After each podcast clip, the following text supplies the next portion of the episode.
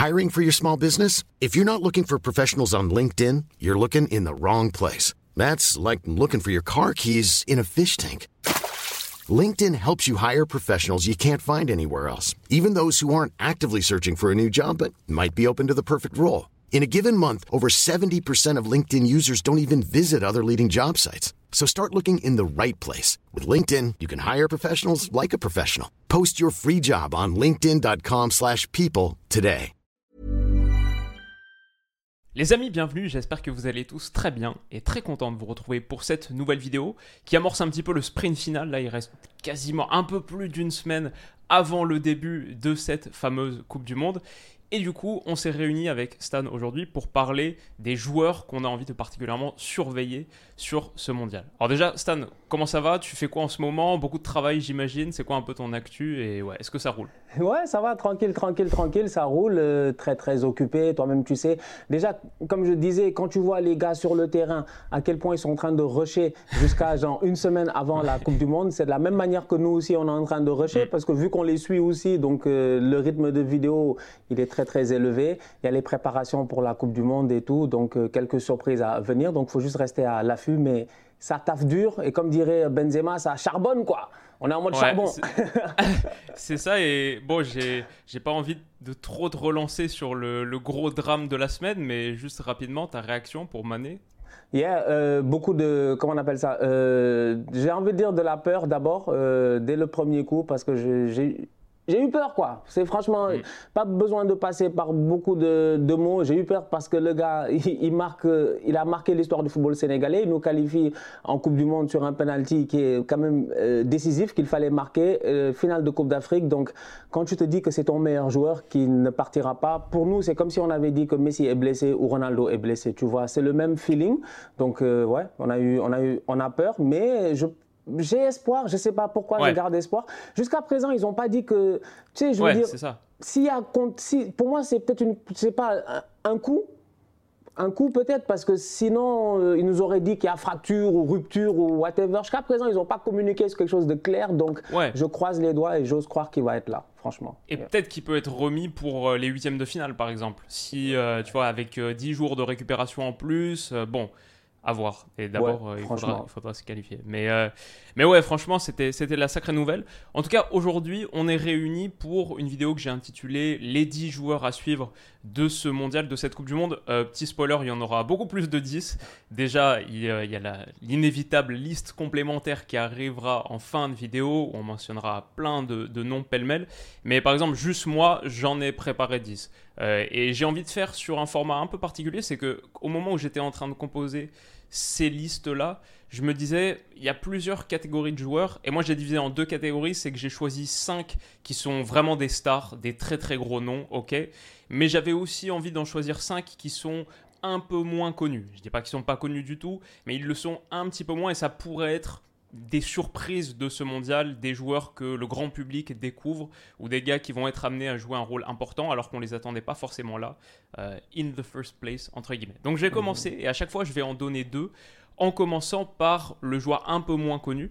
Et le premier que j'ai cité, c'est Zeno De Bast. Donc c'est défenseur central belge d'Anderlecht qui vient d'avoir 19 ans, très très jeune, qui vient d'être appelé, là la nouvelle est tombée dans la journée. Il a finalement été appelé parce que Boyata et Denayer ont, été, euh, pas été pris par Roberto Martinez. Et non seulement il peut prétendre à un rôle de titulaire, mais pour moi, il peut vraiment être la clé de cette défense. Parce que j'ai fait ma vidéo sur la Belgique il y a quelques mhm. temps, il y a quelques jours, et j'ai dit la Belgique, ok, c'est un peu la fin de la génération dorée et ça se voit nulle part plus que dans le secteur défensif où mhm. Alderweireld, qui vient de signer à Antwerp, qui a 30 et quelques années, euh, Vertonghen, qui pareil a quitté Benfica pour rentrer au pays à Anderlecht, 30 et quelques années, c'est compliqué euh, défensivement, c'est même parfois hyper inquiétant. Dans cette charnière à 3 qui est une constante de Roberto Martinez, Zeno de Bast peut être la solution. Quelqu'un qui équilibre un peu ça, qui fait grimper le niveau de qualité de cette défense à 3. Il a connu ses toutes, toutes premières sélections en septembre, deux matchs, et il a joué les deux, les 90 minutes en entier. C'était contre euh, les, les Pays-Bas et c'était contre le Pays de Galles, si je ne me trompe pas. Ouais, c'est ça. Vraiment été prometteur, plusieurs interventions intéressantes. La Belgique aura besoin d'être meilleur défensivement que ce qu'il montre pour l'instant. Et le petit Zeno de base, là, 19 ans à peine, pourrait être une des révélations du tournoi. Donc c'est pour ça que c'est mon premier joueur euh, un petit peu en dessous à suivre. Et pour la star, j'ai choisi un autre défenseur pour lancer ce top 10, c'est Eder Militao. Eder Militao avec le Brésil, il va avoir un rôle hyper hyper important. A priori, il va démarrer en tant que titulaire et a priori sur un rôle de latéral droit, qui est évidemment pas son poste principal, lui le défenseur central au Real Madrid, il peut l'occuper, mais au Brésil il va vraiment avoir le rôle de joueur équilibrant parce que la furie offensive de cette équipe, on le sait, le 4-1-4-1 de Teach, avec euh, bah, en gros, tu as Neymar, Paqueta, les milieux offensifs centraux, entourés par Vinicius et Rafinha, et a priori Richarlison en pointe. Donc les latéraux vont pas trop participer à la construction, vont pas trop finir en tout cas les actions et euh, voilà se projeter pour amener la largeur sur les phases offensives. C'est Vinicius Rafinha qui vont le faire. Et Militao, j'ai bien envie de voir son rôle. Et si le Brésil fait un gros tournoi, dans mon idée, il aura fait un très très gros tournoi aussi. Et j'aurais pu mentionner, j'ai hésité entre parler de lui en gros et Casemiro. Les joueurs équilibrants du Brésil en gros. Parce que les superstars du Brésil, elles vont bien sûr avoir un, un rôle important. Et j'en ai mis une dans mon top 5 aussi. Mais voilà, euh, Eder Militao, Casemiro, pour donner un petit peu de consistance et de solidité, d'équilibre à cette équipe, ça m'intéresse beaucoup. Yeah, tu as fait des euh, bons choix. Euh, le euh, Belge, je ne le connaissais pas personnellement, donc du mm. coup, j'ai hâte de le voir. Et effectivement, cette équipe nationale de Belgique, là, elle a le même problème que pas mal d'équipes nationales que j'ai eu l'occasion de voir. C'est tu regardes la liste, tu te dis entre 2018 et maintenant, tu, aurais pu même presque mettre la même liste que 2018. Tu enlèves mm. un, deux, trois noms et tu as l'impression que c'est les mêmes effectifs qui reviennent. Donc, ouais, j'ai hâte de voir ça. Moi, je suis parti à peu près sur les mêmes vibes que toi. J'ai envie de mettre d'abord Ziyech. Mm. Carrément. Parce que mm. Ziyech, il a quelque chose à prouver. Euh, Ziyech a eu des problèmes avec Vaïd Ali Lozic, ça a été très compliqué. Il, il n'a pas été appelé en équipe nationale, il n'a pas fait la Coupe d'Afrique des Nations. Lui-même ne voulait pas venir pour jouer sous Vaïd. Bref, il y avait un contexte, je dis bien, de tension dans cette équipe-là. Il y a un nouveau coach qui est arrivé. J'ai envie de dire que la paix a été faite. Aujourd'hui, Ziyech on l'attend à la Coupe du Monde. Normalement, il devrait être capable de performer. J'ai eu l'occasion de le voir en plus hier dans le match face à Manchester City. Tu sens que physiquement, il est en forme. Donc, du coup, moi, pour moi, ça peut être ce meneur de jeu offensif-là qui peut venir et, mettre les points sur les i parce qu'il a une place de titulaire qu'il espérait avoir à Chelsea, qu'il n'a jamais eu à Chelsea, que ce soit sous Tuchel ou aujourd'hui sous Graham Potter. Donc, euh, je me dis, c'est son moment de shine. Et cette équipe nationale du Maroc-là est très belle. Donc, euh, il n'y a pas de raison pour lesquelles Ziyech ne serait pas capable d'être, je dis, la star plus ou moins, hmm. même s'il y a d'autres top players, Bouffal, tout ça, mais qui soit quand même la star de cette équipe-là. Euh, j'ai quand même confiance en lui, donc j'ai hâte de voir, je dis, le mondial de euh, Hakim Ziyech. Le euh, deuxième que j'ai eu à prendre, c'est le petit Tyler Adams. Tyler Adams de Leeds, l'américain. J'ai beaucoup d'espoir aussi basé en lui parce que cette équipe nationale des États-Unis, elle est jeune. C'est une équipe qui est très jeune. C'est une équipe qui, à mon humble avis, est prometteuse. Et je regarde aujourd'hui je me dis, j'aurais pu même mettre Pulisic en me disant que lui aussi, comme Ziyech, il a des choses à prouver. C'est des gars qui, en club, n'ont pas fait l'unanimité. Et la Coupe du Monde, c'est le moment en fait de venir et de dire que ouais, je suis pas mort, je suis présent et tout. Donc pour moi, Tyler Adams, c'est un enfant, hein, c'est un gamin. Il est bon, mm. il est très très bon, ballon au pied et tout. Au milieu de terrain, sa présence physique peut faire une grosse différence. Il a eu l'occasion euh, de bien performer en première ligue, malgré les résultats un tout petit peu compliqués de Leeds. Il a toujours la confiance de son coach. Le boy, il est bon. Donc ouais, j'ai hâte de le voir lui aussi dans cette équipe des États-Unis là. Donc ouais, je commence par euh, Ziyech et Tyler Adams, deux joueurs que j'ai hâte de voir, franchement. Ouais. Très bon choix, euh, Ziyech, carrément avec le, le Regragui Ball qui a réintégré du coup les gars qui étaient en froid avec Vaïd, même Masraoui aussi. Et ce Maroc euh, mini-Brésil, grosse qualité individuelle, créativité, dribble. Ziyech en est une super incarnation. Donc ouais, vraiment euh, super super choix. J'avais pas pensé, mais à refaire, je le mettrais aussi dans mon top 5. Et Tyler Adams, ouais, c'est intéressant. Après, les États-Unis me font un petit peu peur. Genre, je crois qu'ils arrivent. Euh, c'est les États-Unis. À chaque fois, j'ai un petit espoir pour eux en Coupe du Monde, mais là, c'est la fois où mon espoir est le plus bas, malgré le fait que le groupe soit relativement abordable. Donc c'est ça, en fait, c'est ça qui me donne de l'espoir, moi. C'est, je me dis, États-Unis, Iran, en fait, il y a moyen, je pense. Euh, États-Unis, Iran, Angleterre, tout ça, il y a moyen, je pense, d'aller jouer son coup. Mais ouais, on va voir. C'est possible, ouais, c'est possible. Bah tiens, euh, pour euh, continuer, moi j'ai placé un autre nord-américain et je pense que tu connais encore mieux. C'est le petit Tejon Buchanan, l'ailier du Canada, 23 ans. Buchanan, vraiment, moi j'ai en préparant ma vidéo sur le Canada, mon analyse du Canada, il m'a bien tapé dans l'œil pour sa qualité de percussion, même de finition, où il est pas mal, même par exemple de la tête pour reprendre les centres, etc. Il a signé à Bruges cet été euh, et il y a joué la Ligue des Champions. Il va jouer les huitièmes de finale de Ligue des Champions du coup. Super qualité d'explosivité, vraiment un joueur sympa. Un petit diable sur le côté droit. Et a priori, si John Herdman repart sur du 4-4-2, un peu 4-2-2-2 avec ce Canada, genre David et Larine en pointe, et Alfonso Davies en tant que milieu gauche, bah du coup ça voudrait dire que John Buchanan à droite, c'est un peu le, pendant de Davies et il aura comme tâche d'équilibrer un peu cette équipe sur, pour qu'elle soit assez symétrique et créative, qu'elle ait de la percussion sur les deux flancs. Je pense vraiment qu'il en est capable et pour le coup je pense que c'est un gars qui est vraiment très peu connu. Euh, parce que Canada plus Bruges, disons que c'est pas les équipes les plus suivies, même si c'est vrai il a joué la Ligue des Champions cette saison. Donc euh, ouais, Tejon Buchanan, ça m'intéresse bien et j'espère que le monde découvrira un bon Tejon Buchanan cet hiver. Le deuxième du coup, ça c'était pour le joueur un peu moins connu. La star, c'est une star qui a que 19 ans, mais il arrive au mondial sur un niveau de performance qui est tonitruant, très très très chaud. C'est bien sûr Jamal Moussiala. Il arrive dans une Allemagne où il a des chances de jouer titulaire en plus, genre de vraies vraies chances de jouer titulaire. Et la Coupe du Monde de l'Allemagne, qui est placé dans l'Espagne, donc qui démarre tout de suite dans des conditions difficiles, tout de suite dans de la grosse adversité, bah pour moi la Coupe du Monde de l'Allemagne, elle va dépendre en bonne partie de ses performances à lui. Euh, à 19 ans, il a l'occasion de frapper un très très gros coup sur la scène mondiale, où je dirais que les cartes du euh, futur ballon d'or, entre guillemets, de la future superstar, ont commencé à être distribués, mais le sont pas encore totalement. Tu, une Coupe du Monde très très réussie là, c'est l'opportunité de euh, toquer définitivement à la porte. Pour Jamal Moussiala, c'est un peu comme ça que je vois les choses. Et un truc qui m'a fait à la fois rire et à la fois déprimé en lisant une de ses interviews pour préparer cette vidéo, c'est que j'ai vu qu'il disait que la première Coupe du Monde que lui il a regardée, on se rappelle, il a 19 ans. La première Coupe du Monde que lui a regardée, c'était celle de 2014. Putain, je sais pas si tu te rends compte.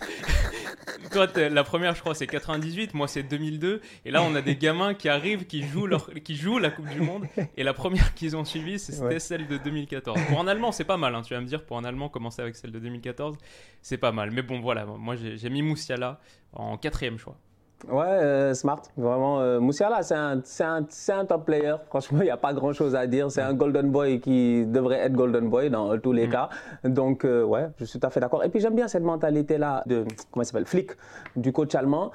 parce qu'effectivement, il a fait ce que Lowe n'a pas fait. Cette année, c'est insuffler de la jeunesse dans l'effectif. Parce qu'il ne prend pas Mats Hummels, pour la parenthèse, mais il se, il, se justifie en disant que Hummels est en forme, il est au top, il n'y a pas grand chose à dire. Mais pour le futur, ils ont pensé à amener le boy Bella Kotchap. Donc, mm. tu sens qu'il y a cette chose différente. Tu n'auras pas cette Allemagne-là qui était champion du monde en 2014, qui est arrivé essoufflé en 2018 avec des joueurs qui étaient des grands noms, mais qui malheureusement étaient fatigués. Donc, je sens que ce petit, euh, tu vois, mm. ces Moussiala et tout, là, ils peuvent venir euh, faire la surprise. Donc, ouais, très bon. Euh, très bon choix, tout à fait d'accord avec toi. Tu as parlé d'un Canadien, Buchanan. Moi, le Canadien que j'avais, c'était pas Buchanan.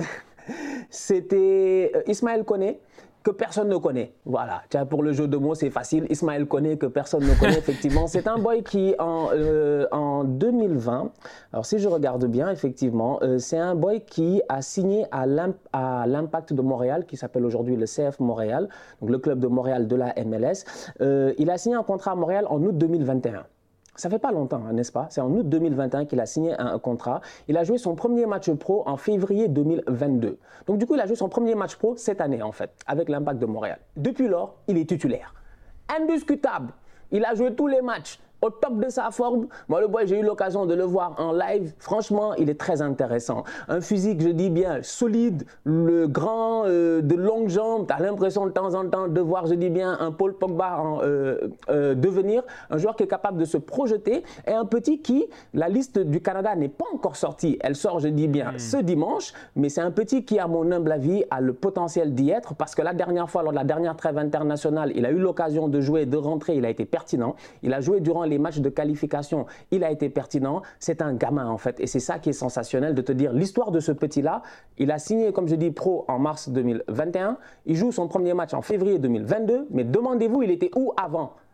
Il était là. Il y a un quartier là, il s'appelle Saint-Laurent, ville Saint-Laurent, ici à Montréal. Il jouait ici. C'est même pas un club pro, c'est un club amateur. C'est un club amateur. C'est-à-dire qu'il n'était même pas dans l'académie euh, Montréal. C'est un boy qui est passé du statut amateur et boum, le voilà possiblement en équipe nationale. C'est un joueur très intéressant. Pour moi, peut-être pas un titulaire parce que c'est sûr que tu as des gars qui devraient être là, des Samuel Piet, des Eustachio, tout ça. Tu as des gars qui sont quand même là et tout. Hutchinson. Voilà, Hutchinson le, le, tonton, le parrain.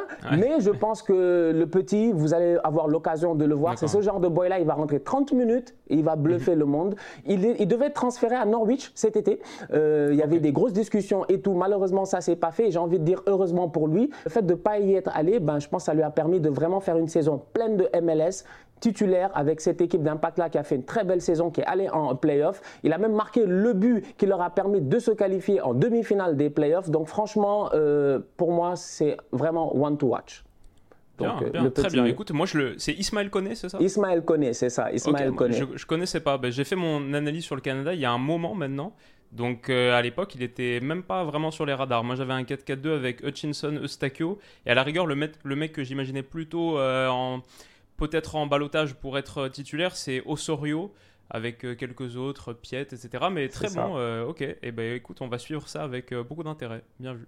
Euh, et le deuxième euh, que j'ai envie de mettre, c'est un Sénégalais, c'est Crépin Diata. On est en train de parler du hmm. fait que Sadio Mané, machin, tout ça, c'est compliqué. Moi, je pense que Crépin, euh, il a sa... Crépin, faut comprendre d'abord le contexte. C'est un petit qui, pour nous, Sénégalais, en tout cas, moi, personnellement, je pense qu'il a l'avenir de pouvoir porter le brassard de capitaine. C'est ce genre de personnalité-là, en fait, dans le vestiaire. C'est un petit qui est anormalement, je dis bien, apprécié. Ça leur a fait mal de gagner la Coupe d'Afrique sans Crépin. Sans Crépin, là, le, groupe, tu leur demandes, ils te diront, ouais, Crépin devait être dans ce groupe-là normalement, il devait être champion d'Afrique. Malheureusement, il y a eu une blessure très très grave qui l'a éloigné des terrains. Depuis lors, son retour à Monaco, peut-être un tout petit peu compliqué, mais la sélection nationale, c'est une autre ambiance, franchement. Quand il va venir en sélection, qu'on va mettre, je dis bien, le thé, ce qu'on appelle le ataya chez nous, franchement, le petit thé tranquillement, petite musique et tout, et qu'on va le remettre dans le bain, on va voir le Crépin Diata qui, a bluffé, je dis bien, les gens en Belgique, qui a fait que Monaco l'a acheté. Je suis convaincu qu'on le verra lors de cette Coupe du Monde-ci. Moi, j'ai beaucoup d'espoir placé en lui. Euh, quelle que soit l'animation offensive qui soit mise en place par Aliou Cissé, je pense que Crépin Diata, c'est sa Coupe du Monde. Il a quelque chose à... Il y a une genre de revanche, tu vois. Et mm-hmm. comme je dis, il a la personnalité qu'il mm. faut. Moi, j'apprécie beaucoup le joueur. C'est un joueur qui est très, très bon. Après, ouais, les blessures, ça peut te plomber une certaine partie de ta carrière, mais la Coupe du Monde pourra peut-être le relancer. Pas mal, pas mal. C'est intéressant parce que moi j'ai souvent parlé de Crépin Diata. C'est un gars que je voyais exploser à Monaco, surtout depuis que Philippe Clément est sur le banc. Lui qui le connaissait à Bruges, etc. Plus il manque un peu des joueurs de percussion sur les flancs à, Monaco. Et euh, ça s'est un peu éternisé, mais aussi j'avais pas l'élément sur euh, le fait qu'il n'ait pas gagné la canne. Et maintenant, c'est son opportunité de bon écrire sa belle histoire avec le Sénégal sur la Coupe du Monde. Ouais, très stylé. Ok, bah Crépin Diata, très bien. Moi, j'ai pris un autre euh, offensif créatif milieu offensif créatif de 26 ans. C'est un gars que vous connaissez bien si vous avez suivi la série sur ma chaîne. Il est en miniature de la toute première vidéo pour lancer mondial. C'est Akram Afif, le numéro 10 slash ailier du Qatar. C'est un gars que j'attends vraiment énormément. Déjà parce que je, bon, j'ai tous les matchs de la Coupe du Monde, mais ce groupe du Qatar m'intéresse bien. Qatar, Équateur, Sénégal, Pays-Bas, ça franchement c'est un groupe Coupe du Monde qui me botte énormément. En plus on va commencer notre Coupe du Monde avec ça, avec ce Qatar-Équateur. Et Akram Afif, c'est simple, c'est la star du Qatar. Pour moi c'est peut-être le seul joueur calibre européen qu'il y a dans cette équipe. Il a été élu joueur asiatique de l'année en 2019, l'année où le Qatar gagne la Coupe d'Asie 2019.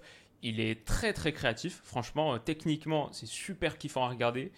Et il se prépare pour ce moment depuis qu'il a 14 ans, parce que c'est un gars qui est issu de l'Aspire Academy, une académie qui a été montée avec comme objectif construire une génération de joueurs qataris pour la Coupe du Monde 2022. L'Aspire Academy, si je ne me trompe pas, elle est montée en genre 2006, 2008. Le Qatar obtient la Coupe du Monde en 2010. Mhm. C'est totalement dans cette lignée. Lui, c'est un alumni d'Aspire et c'est l'alumni le plus talentueux. C'est le premier de la classe de l'Aspire Academy.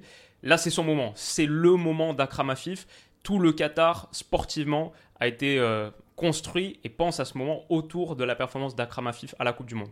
Donc ça m'intéresse beaucoup et je dirais son association avec Almoez Ali en pointe aussi, deux joueurs très complémentaires, vraiment Afif le 10 et Ali le 9, Almoez Ali le 9 de profondeur pour finir, même s'il finit pas si bien que ça, mais Afif lui donne beaucoup de ballons, beaucoup de 1-2 entre les deux. Ouais, juste euh, techniquement et tactiquement, ça m'intéresse. Bref, Akram Afif, vraiment un joueur à suivre, le joueur à suivre, sans nul doute, de ce Qatar-là. Ensuite, sur les stars, bah là on passe directement sur les superstars. Et je me rends compte d'ailleurs que mon top 5 il est très Real Madrid. Donc euh, les Catalans vous m'excuserez. Mais euh, ouais il y a genre trois joueurs du Real. Mais Vinicius il arrive. Il arrive tout à l'heure. Mais là on part sur Karim Benzema. Ah ouais, Benzema parce que son deuxième mondial seulement pour un gars qui, a, qui va avoir 35 ans en décembre selon toute vraisemblance c'est son dernier mondial et c'est que le deuxième de sa carrière pour un gars qui a une carrière si stellaire, 5 Ligues des Champions, désormais un Ballon d'Or. Mais tu regardes ce palmarès, évidemment, il manque quelque chose. Il manque cet énorme succès en sélection pour mettre véritablement tout le monde d'accord. Surtout quand on sait à quel point son histoire avec l'équipe de France et avec la sélection a été compliquée pour l'instant. Donc c'est ça qui m'intéresse autour de Karim Benzema. Je vais dire, c'est encore plus intéressant quand on sait que les Bleus ont gagné sans lui, donc, tu vois, là, tu parlais de Crépin Diata, la Cannes sans lui, bah, Karim Benzema, c'est ça au niveau supérieur. L'équipe de France a gagné la Coupe du Monde 2018 sans lui, alors qu'il est aujourd'hui, sans doute, le meilleur joueur français. Plus que ça, un Français meilleur joueur du monde. Donc il a un vrai rôle de leader à jouer. Leader technique, mais aussi leader vocal. Il doit inspirer la confiance, il doit mettre un élan de positivité et d'optimisme dans cette sélection. Le truc qui me rassure aussi, c'est qu'il a été très bon à l'Euro 2021. Donc on sait que cette équipe de France est Benzé compatible. C'est pas ça la question. La question c'est est-ce qu'il peut les porter au succès final? Mais on sait que ça peut marcher, notamment dans ce 1-2 aux côtés de Benzema, peut-être euh, aux côtés de Mbappé, peut-être avec Griezmann en dessous. Il y a plusieurs configurations qui font que Benzema ça peut marcher. Et il fête son anniversaire le jour de ses 35 ans, le lendemain de la finale. Donc il a l'opportunité de s'offrir le plus beau cadeau d'anniversaire qui existe. Bref, Benzema au mondial, ça va forcément être un des très très gros jours à suivre. Yeah, ça me stresse. Dans tous les cas, moi j'avais déjà dit ici, je l'ai dit dans une vidéo, j'ai dit l'histoire de Benzema là, elle s'arrête quand? Parce que, tu vois, moi, je sais pas pour les gens, mais moi, je dis, moi, j'arrive à lire entre les, lignes de temps en temps. Quand un gars me dit, à un moment donné, où il doit être éliminé en Ligue des Champions, il nous dit, je vais gagner, c'est mon histoire. Après, il fait des remontadas, des machins, des trucs bizarres. Tu comprends pas, les gars arrivent en finale. Il gagne la finale de la Ligue des Champions. Il tape que des grosses équipes. Il gagne son ballon d'or. Je dis quand même, franchement, c'était aussi l'histoire de Sadio Mané hein, cette année, franchement. Mais l'histoire de, on dirait l'histoire de Benzema, il a pris le dessus sur l'histoire de Sadio Mané. Mm. Il est de retour en équipe de France. Et comme tu dis, euh, le fait que son anniversaire arrive, je dis, le lendemain de la Coupe du Monde, d'où la question pour savoir quand est-ce qu'arrive la fin de l'histoire de Benzema Parce que si la fin de l'histoire de Benzema, c'est à son anniversaire, on est foutu. Mieux vous remballer les, les, affaires, laisser la Coupe du Monde à Clairefontaine, c'est pas la peine d'aller au Qatar et de se fatiguer. Donc, effectivement, je suis tout à fait d'accord avec toi. Pour moi, Benzema, c'est le facteur. C'est le facteur de cette équipe de France-là. Maintenant, il faudrait qu'il y ait un collectif derrière, que les gars s'entendent, qu'il n'y ait pas de. J'ai envie de dire que quelqu'un ait envie de prendre le, le dessus sur l'autre. Parce que l'histoire nous a montré que les derniers champions du monde, c'est le collectif. Hein c'est le collectif La France 2018, c'est le collectif Allemagne 2014, euh, c'est le collectif Espagne 2010, c'est le collectif. C'est toujours le collectif en fait. Tu sais pas comment ça se passe, mais tout le monde y met du, du sien. C'est pas un joueur qui porte une équipe, donc euh, on va voir. Mais ouais, Karim Benzema, top choix. Moi j'ai mis Chouameni. J'ai mis Chouameni parce que bon boy Chouameni là.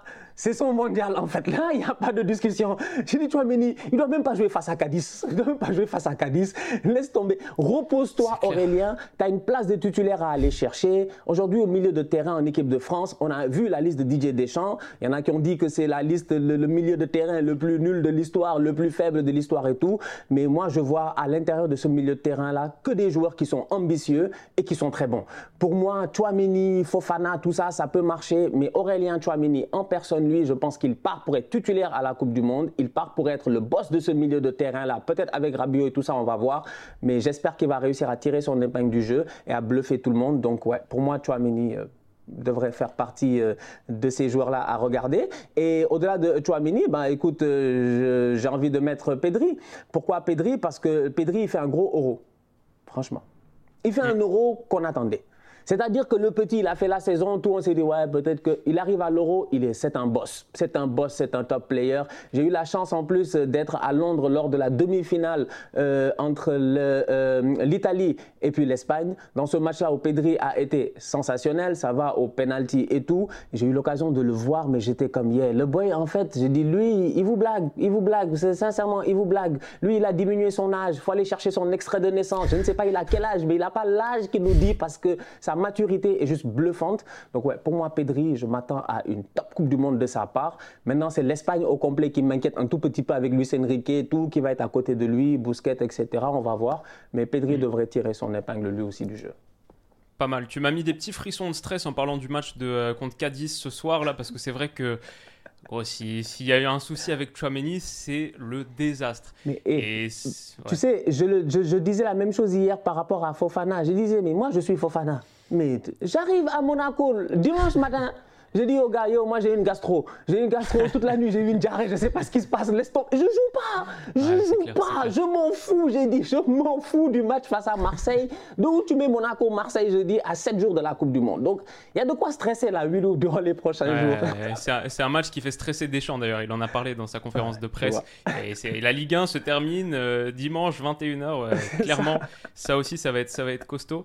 Mais Chouameni, bon, bah, évidemment, moi aussi, je l'avais dans ma liste. En gros, ce qui m'a m'intéresse avec Chouameni, c'est que bien sûr, avec les absences de Kanté et Pogba, il est amené à devenir, il doit être le leader technique de ce milieu de terrain. Moi, ce qui m'intéresse, c'est à quel point son destin a basculé en six mois. Enfin, en six mois, le gars, il vient de signer au Real Madrid, dans un Real Madrid où désormais il est titulaire parce qu'en plus derrière Casemiro est parti et blessure de Kanté, blessure de Pogba, il arrive à sa première Coupe du Monde en tant que titulaire et mhm. déjà on lui donne les clés euh, et on lui dit Aurélien c'est toi notre patron en fait sur cette Coupe du mhm. Monde. On a tu es le joueur euh, clé vital de ce 11 c'est beaucoup de pression. On va voir comment il répond.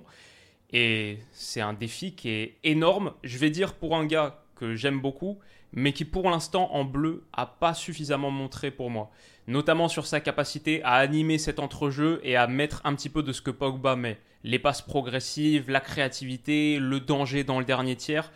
Pour l'instant, on n'a pas ça en équipe de France avec Aurélien Chouamini sur les matchs de préparation qu'on a vus. Donc, c'est pour ça que je l'attends au tournant et il va être vital. De toute manière, la, France ne peut pas faire une bonne Coupe du Monde sans un très bon Aurélien Chouamini. C'est pour ça qu'il est aussi, aussi clé. En plus, il peut devenir un peu le milieu de l'équipe de France sur les 10 années à suivre. Hein. Si ça se ah passe bien, il n'y a pas forcément une énorme concurrence euh, dans sa zone pour lui. Donc, euh, c'est le défi d'une carrière. Tout à fait. Ok, j'avais Chouameni, tout à fait. J'avais, il me reste 4 gars. Le premier que j'ai envie de citer parmi les jeunes un peu moins connus, même si maintenant il commence à être connu, c'est le Suisse Noah Okafor de Salzbourg. 22 ans, offensif, polyvalent, très mobile, très créatif, super kiffant à regarder. Et il frappe très fort à Salzbourg depuis quelques saisons. Il a encore marqué en Ligue des Champions cette saison contre Milan, contre Chelsea. Il avait trois buts sur les trois premières journées de Ligue des Champions. La Suisse reste sur un très bel euro, avec bien sûr ce quart de finale perdu au tir au but contre l'Espagne, qualification en huitième contre la France. Et la Suisse vient aussi de battre coup sur coup le Portugal et l'Espagne en Ligue des Nations en 2022. Là, il y a quelques semaines, mois. Donc la Suisse arrive très intéressante. En même temps, son secteur offensif est vieillissant. Le secteur offensif de la Suisse, c'est Ferovic, Shakiri. voilà. Okafor je ne dis pas qu'il va partir titulaire nécessairement à tous les matchs, mais s'il part pas titulaire, il va être le premier remplaçant des matchs, le premier impact sub qui joue potentiellement 30 minutes à chaque match. Et j'ai bien envie de voir aussi sa complémentarité, son entente avec un Brel Mbolo par exemple, qui revenait plutôt pas mal euh, il y a quelques temps. Donc euh, voilà, au cas fort avec cette Suisse, et cette Suisse qui est intéressante, c'est vraiment un truc à suivre pour moi. Et comme tu as parlé de Chouameni, il m'en reste, bah écoute, il m'en reste deux, donc je vais, je vais tous les faire. Je vais finir mes, finir mes 10.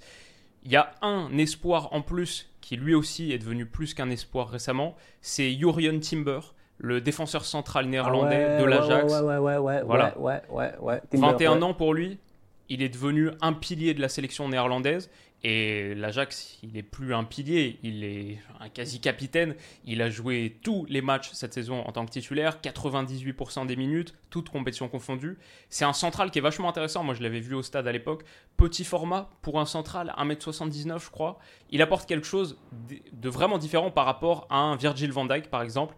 Mais je pense qu'ils sont les deux centraux phares de cette sélection associé peut-être, on verra, à un Nathan Ake, peut-être à un Matthijs de Liert, mais dans cette charnière à 3 des Pays-Bas, Jurian Timber, les Pays-Bas sont intéressants défensivement. Hein. Les Pays-Bas, c'est pas là qu'il manque de qualité. C'est un peu plus sur les postes mhm, offensifs ou mhm. individuellement.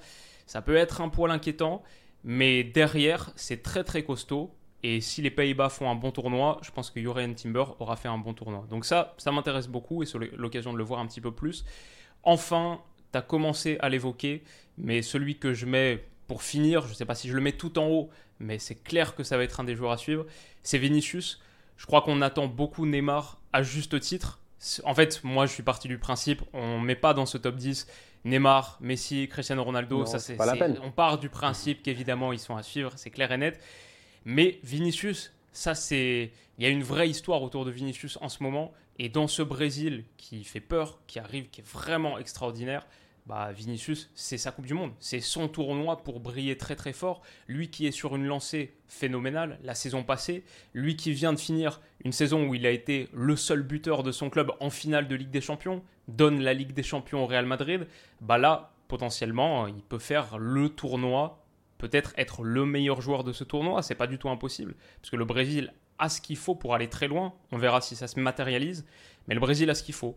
Donc il est en train de vivre vraiment la période faste de sa carrière. Il peut être l'attaquant clé de cette Coupe du Monde. Est-ce qu'il le sera? On verra et c'est à suivre. Euh, du coup, en fait, ce que tu dis là, c'est pertinent. Bon, attends, je vais d'abord rebondir sur la Suisse rapidement. Euh, juste balancer là-bas Granit Xhaka. Comme ça, rapidement, je dis, je jette Granit Xhaka parce que Granit, je m'attends aussi à une top Coupe du Monde de sa part, vu ce qu'il est en train de faire en ce moment. Et pour revenir par rapport à Vinicius, moi, je suis tout à fait d'accord avec toi. La dernière fois, j'étais là, je regardais le dernier match du Real que j'ai débriefé. Et dans ma tête, je me suis dit, non, en fait, c'est que titre, je ne sais pas ce qu'il va faire. Mais il n'a qu'à se débrouiller. Vini, il est titulaire sur le côté gauche. En fait, je m'en fous. En fait, Neymar, on sait très bien, il ne va pas jouer sur le côté, il va être là dans l'axe à traîner, tout ça. Donc après, c'est les autres que tu vas mettre. Paqueta, vu qu'il est blessé ces euh, derniers temps, il est quand même dans la liste, mais il n'a pas eu, il a, il a pas joué depuis quand même quelques temps, mais il est là. Donc je me dis peut-être qu'il ne va pas commencer la euh, compétition. Donc euh, du coup, dans cette animation offensive, Richard Lisson aussi, il est blessé. Euh, donc tu te dis, il est, il est là, mais il n'a pas eu le temps de jeu nécessaire mm. ces derniers temps aussi. Donc tu peux partir sur un délire Vinicius, Jesus, je ne sais pas, Neymar ou whatever. Je ne sais pas comment il va se gérer, mais Vini doit être dans le 11 de départ. Et pour moi, c'est sa Coupe du Monde. En fait, c'est un grand joueur. faut le respecter là. C'est vrai que de temps en temps, Vini, quand tu le vois, c'est qu'il a une tête d'enfant comme ça. Tu n'as pas envie de le respecter, mais c'est un top player aujourd'hui et il mérite, euh, il a travaillé pour ça en fait, donc il mérite d'être là et d'être euh, titulaire. Donc je suis d'accord avec toi sur ce point-là. Euh, bah écoute, je vais finir avec les quelques noms que j'avais. Léao. dès que je mets Léao, je suis obligé de mettre Nuno Mendes. Pour moi, le côté gauche du mhm. Portugal là, c'est un mhm. côté dangereux. Maintenant, ça dépend de voir est-ce que le coach va oser mettre ce côté-là, mais pour moi, le côté Nuno Mendes, Léao, là, ça peut être un côté qui hmm. va être très très chiant à jouer. Euh, je, je, mets Bukayo Saka, parce que pour moi, Bukayo Saka, il part pour être normalement titulaire avec cette équipe d'Angleterre-là. C'est un joueur qui rentrait constamment lors de l'Euro, il était là, il était dans la rotation et tout. Et entre-temps, il est devenu un des meilleurs joueurs de ce championnat-là, un top player, franchement, un très bon dribbleur, un boy qui sait faire la différence. Et en plus de ça, qui a un coach très intelligent en club. Ah, Maintenant. J'ai eu peur sur la fin de la phrase. J'entendais un coach très intelligent. J'ai dit, j'ai dit club. Après, je me suis arrêté. Tu as vu la pause Non, la pause est très importante. La pause, c'est pour montrer que Southgate, c'est un tocard. Franchement, c'est un tocard. Faut pas nous fatiguer. Moi, tout mon problème avec l'Angleterre. J'ai vu les 23. J'ai dit, mais le gars, il a trop une belle équipe.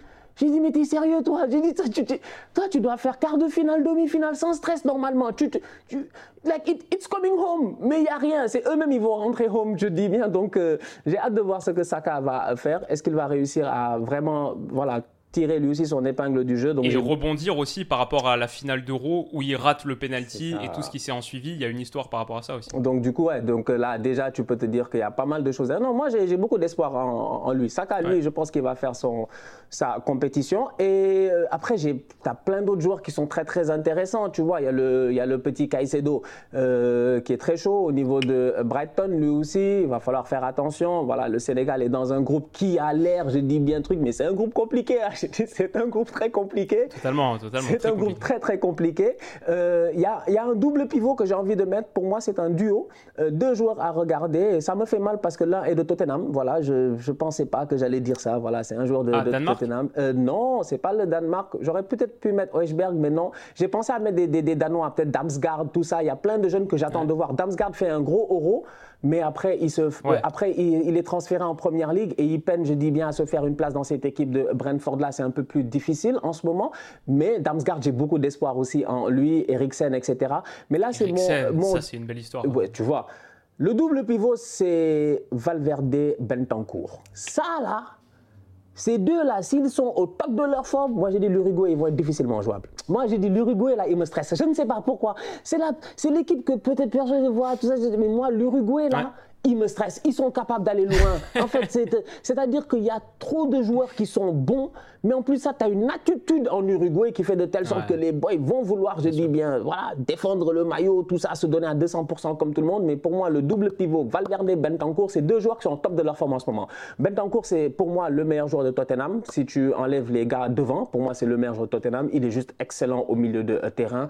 Défensivement, il est parfait. Il se projette ces derniers temps en plus. Il marque des buts. Valverde, c'est la même chose. Défensivement, il se projette, il marque des buts. C'est-à-dire que tu as deux joueurs qui savent tout faire et qui vont être le moteur de ton équipe, sans compter les roublards devant, les Suarez, Cavani peut-être, et puis euh, Darwin Nunez, etc. Donc, ouais, pour moi, ce double pivot-là, il va falloir garder un œil sur eux. À chaque fois que je vais voir l'Uruguay, je vais regarder Valverde et Bentancourt. Pas mal, pas mal. Écoute, euh, mon niveau de hype pour la Coupe du Monde grimpe de plus en plus. Là, au fur et à mesure qu'on parle de ça, j'ai trop hâte d'y être, de, voir tous les matchs. Et je prépare aussi une vidéo de mon côté, genre les pays à suivre, etc. Donc il y a certains pays que j'ai un peu moins mentionné pour l'instant parce qu'on prépare ce, gros truc. Mais totalement, Valverde, je l'avais sur, sur ma liste complémentaire, bah, vu euh, sa période faste avec le Real, ce dont il sort. Je ne l'ai pas mis parce que sinon j'aurais eu 5 joueurs du Real dans mes stars. Donc euh, c'est un peu excessif. Aussi, tu parlais de l'Angleterre, c'est clair que là, il y a des performances individuelles à suivre parce que sous Southgate, ça produit tellement rien collectivement que si ça brille, s'il se passe quelque chose, ce sera forcément par les individus. Et là, j'ai vu que la liste, elle est tombée tout à l'heure euh, au moment où on s'enregistre. Mhm. Il y a un nom qui a un peu fait parler en Angleterre parce que tout le monde l'appelait depuis un moment. Et il peut être le joueur comme Grealish à l'époque, qui amenait quelque chose en plus et qui permettait à l'Angleterre de se sortir des mauvais moments, c'est James Madison, qui a été appelé par Southgate, ah tout le monde le réclamait, il est là, on va voir ce que ça donne. Donc voilà, après on, aurait pu parler de, de plein plein d'autres. Mais on va s'arrêter là. Écoute, pour une fois, on est presque un peu sage. On, est sous les 40 minutes pour l'instant, ce qui devient de plus en plus une rareté. Donc on va en profiter. les amis, je vous laisse dire en commentaire, vous, les gars, que vous mettriez, les joueurs à suivre, stars un peu moins connus. Dites-nous tout. Et on se retrouve très très vite pour une prochaine vidéo. Prenez soin de vous et de vos proches. Et à bientôt. Bisous. Planning for your next trip? Elevate your travel style with Quince. Quince has all the jet setting essentials you'll want for your next getaway, like European linen, premium luggage options, buttery soft Italian leather bags, and so much more. And it's all priced at 50 to 80% less than similar brands. Plus, Quince only works with factories that use safe and ethical manufacturing practices. Pack your bags with high-quality essentials you'll be wearing for vacations to come with Quince. Go to quince.com slash trip for free shipping and 365-day returns.